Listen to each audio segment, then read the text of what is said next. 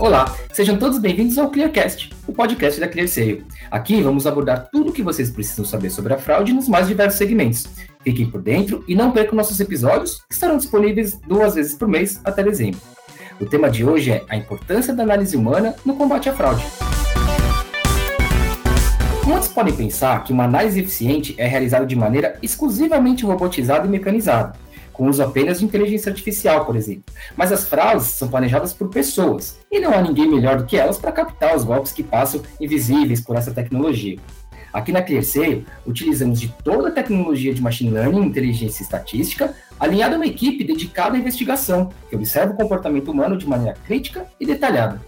Eu sou Felipe Tilian, jornalista responsável pela produção de conteúdos da ClearSale, e começa agora mais um episódio do ClearCast.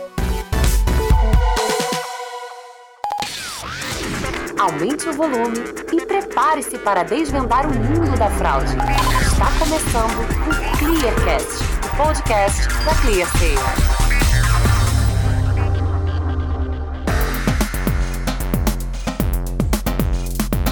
Bom, pessoal, como eu falei, o assunto hoje é análise humana no combate a fraudes. Para comentar esse tema e tirar todas as dúvidas, estou aqui com o Caio, que é integrante da equipe ClearSale há mais de quatro anos e que faz parte do time de investigação da empresa há um ano. Caio, obrigado pela sua presença, um prazer ter você aqui. Oi, pessoal, muito obrigado, Felipe.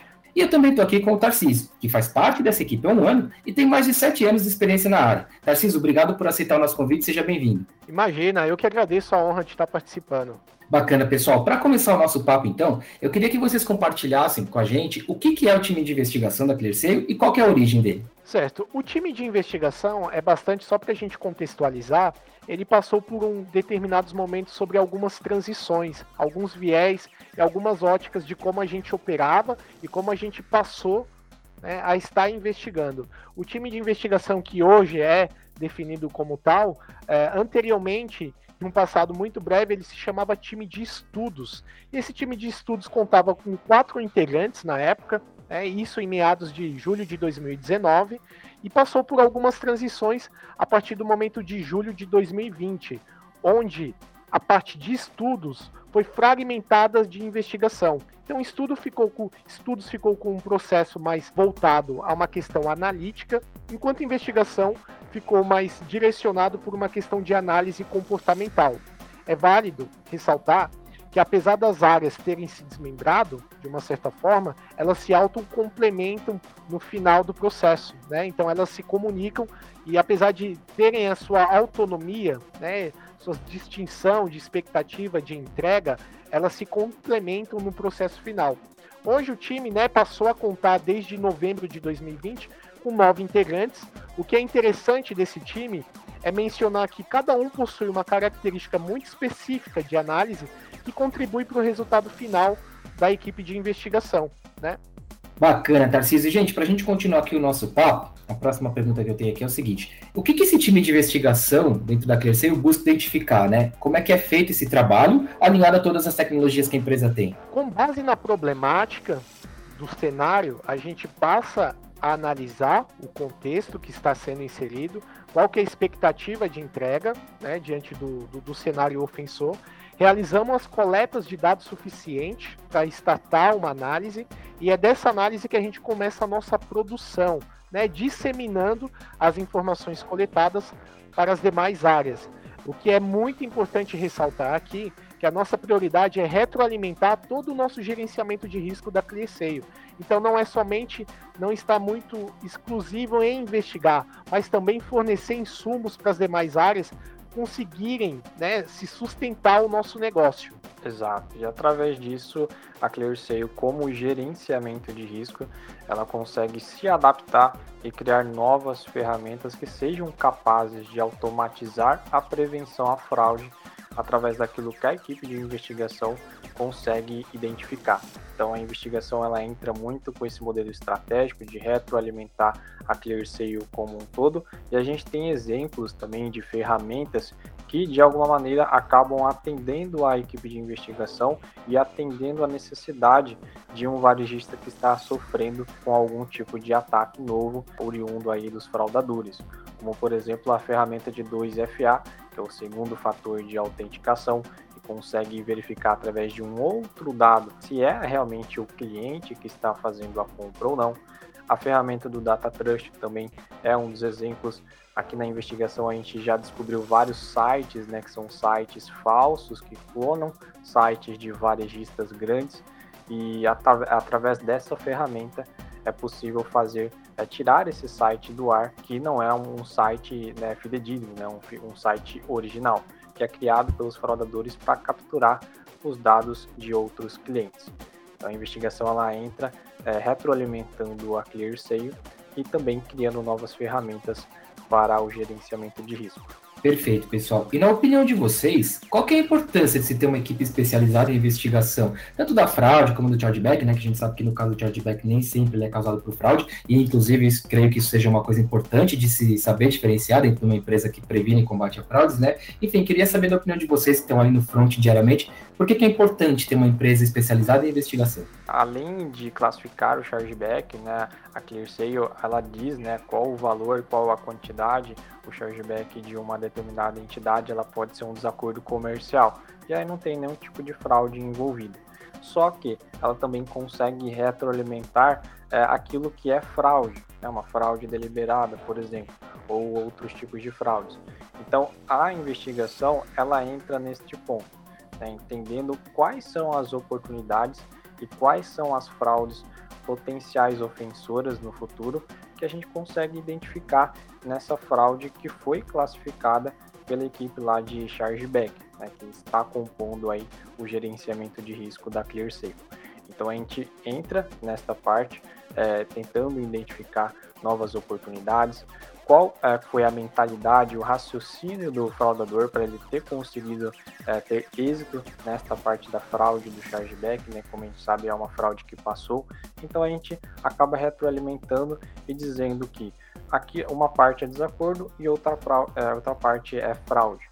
E a gente consegue trazer todo o raciocínio por trás de como o fraudador realizou essa fraude em determinado varejista é, é muito oportuno, assim como o Caio mencionou, e, e de extrema relevância para o nosso modelo de negócio fazer o caminho reverso do fraudador, compreendendo quais que foram seus critérios de escolhas, né? Justamente para a gente atuar não somente de uma forma preventiva, tá? Mas também captando futuras fragilidades que em algum momento da esteira de entrada de um pedido ele possa não ter sido perceptível.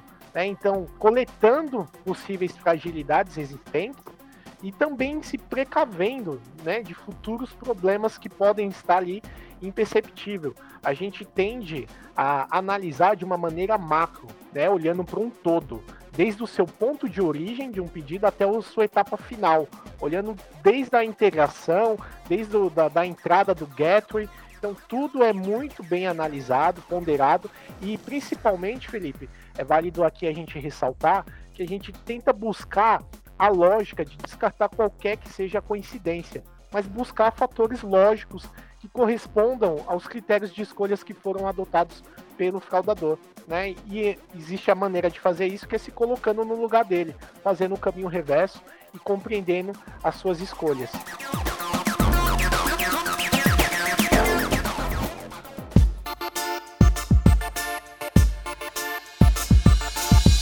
Para continuar nosso papo aqui, só para contextualizar, né? A gente, quando a gente fala de e-commerce, a gente já vinha numa curva histórica de crescimento, né, no ano, e aí, obviamente, no ano passado, com a chegada da pandemia, a gente já bateu bastante nessa tecla, muitas lojas tiveram que passar a vender quase que no susto para alguma delas ali, no virtual, vendendo online, né? Uh, então, lojas físicas que precisaram fechar suas portas por causa da restrição de circulação de pessoas, né, por causa da pandemia, precisaram abrir um, um e-commerce rapidamente para sobreviver.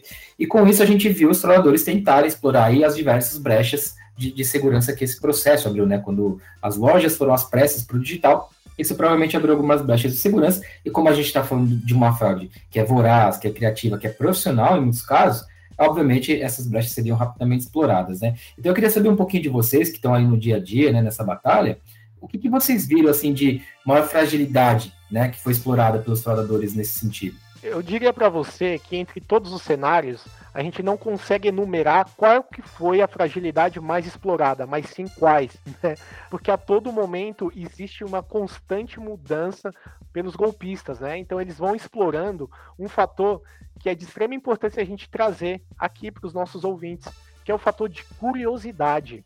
Né? A gente tende a fantasiar que o fraudador ele possui um CPD, né? ele possui um aparato tecnológico muito robusto, mas na verdade tudo está ali determinando pelo capital humano dele, a inteligência, a criatividade. E o fator de curiosidade é muito explorado pelos golpistas. Né? Então, o ato de você receber um e-mail, um SMS, é, dizendo que você pode ser beneficiado por algum serviço, é, isso instiga a curiosidade e faz com que a gente clique, né? A gente nunca esteve tão virtualizado quanto ultimamente. E na pandemia, isso foi um dos fatores que foi muito explorado pelos fraudadores, porque eles atuam de maneira sazonal. Então, como a gente teve um ano de quarentena resguardados em casa, eh, a todo momento estavam sendo trabalhados diferentes maneiras de de atingir um golpe e pescar vítimas, né?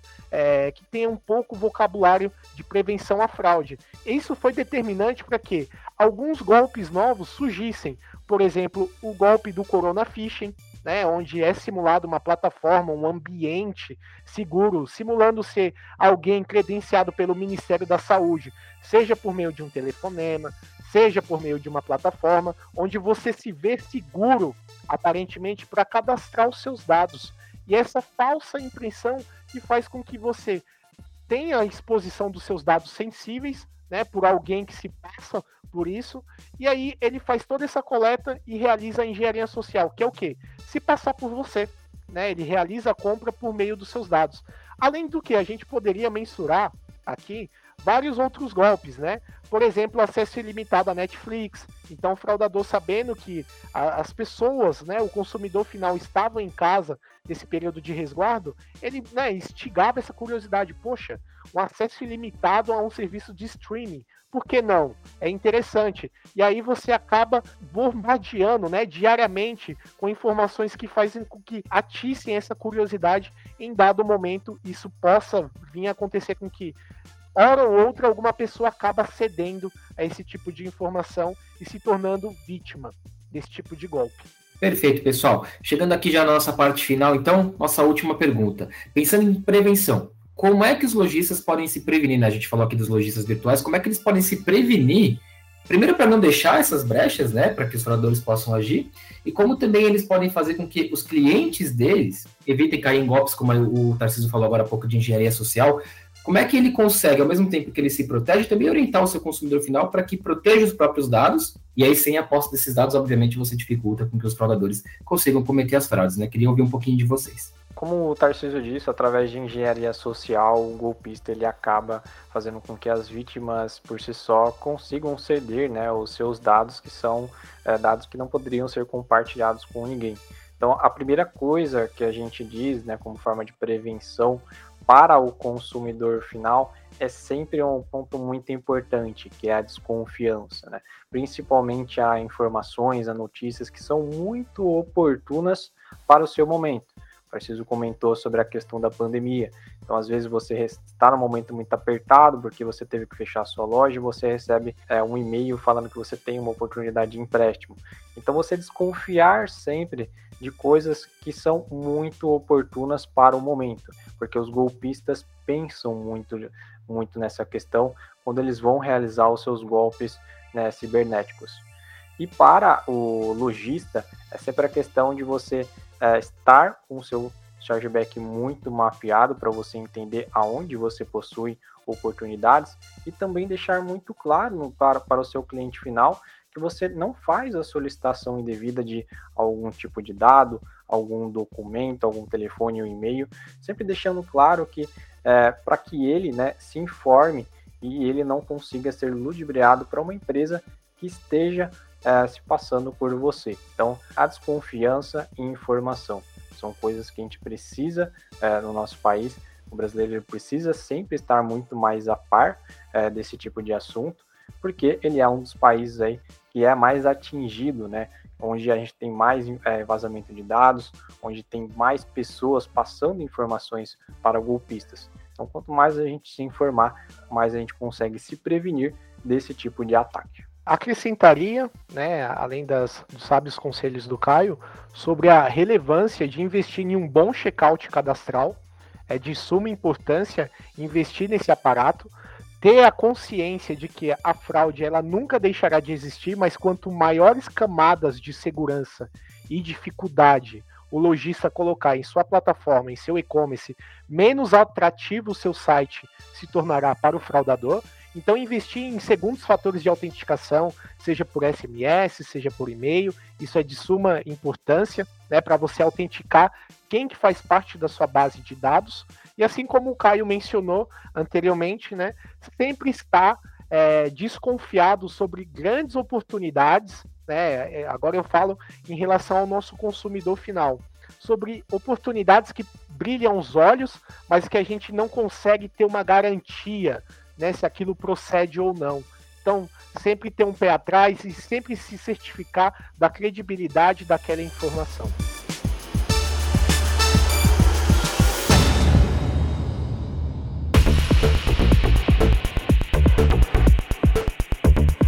Pô, perfeito, pessoal. Quero agradecer demais a presença de vocês aqui. Eu tenho certeza que vocês deram uma verdadeira aula aqui, que para os nossos ouvintes foi de muita valia. Tenho certeza que todos eles aprenderam bastante sobre todo esse processo, né? Que é tão importante no combate à fraude. Afinal de contas, a gente não pode combater aquilo que a gente não conhece. E para conhecer, muitas vezes a gente tem que investigar bastante. E essa, essa troca de conteúdo aqui, essa troca de experiências é, é muito rica, eu tenho certeza. Espero vê-los em breve em outros conteúdos nossos. Foi um prazer e até a próxima. Fiquem à vontade para se despedir do pessoal. Valeu. Foi uma honra ter participado com vocês. Espero próximos convites, tá bom? Vou deixar aqui em aberto. Nosso time de investigação vai ficar em aberto para sempre ter participações recorrentes aqui. E espero ter contribuído de alguma forma, tá bom? Um forte abraço virtual. Muito obrigado, pessoal. Muito obrigado, Felipe, pelo espaço. Podem contar conosco sempre aqui da investigação. E fiquem ligados. Muito obrigado. E claro, muito obrigado a você que escutou nosso podcast completo. Você já sabe, mas eu sempre reforço. Se ficou com alguma dúvida, quer enviar algum comentário ou sugestão, é só mandar um e-mail para a gente no comunicacal.clear.co e a gente responde prontamente. Muito obrigado e até a próxima, pessoal.